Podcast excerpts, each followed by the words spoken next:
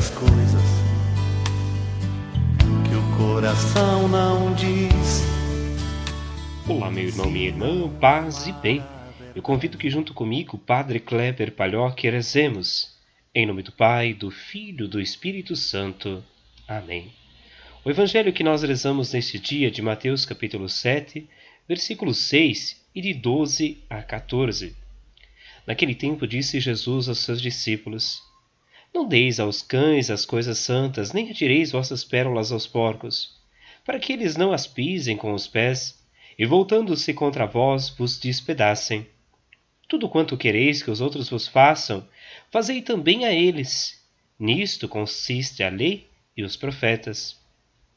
Entrai pela porta estreita, porque larga é a porta e espaçoso é o caminho que leva à perdição, e muitos são os que entram por ele.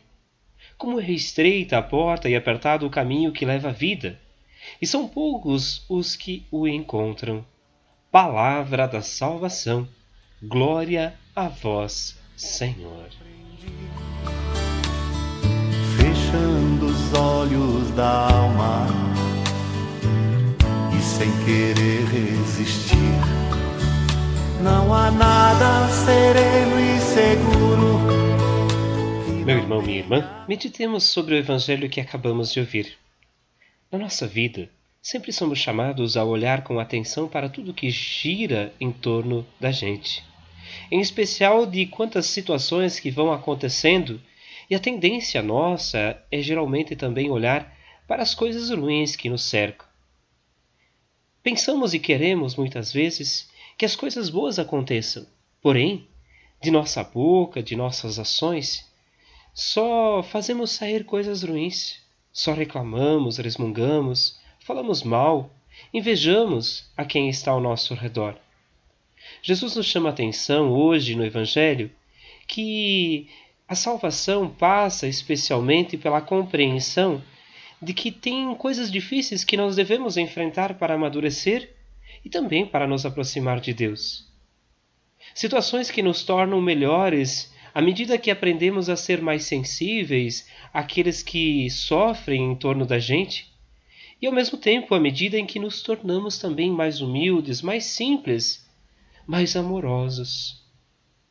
Jesus nos convida, desta maneira, a perceber que, se queremos amor, devemos também dar amor.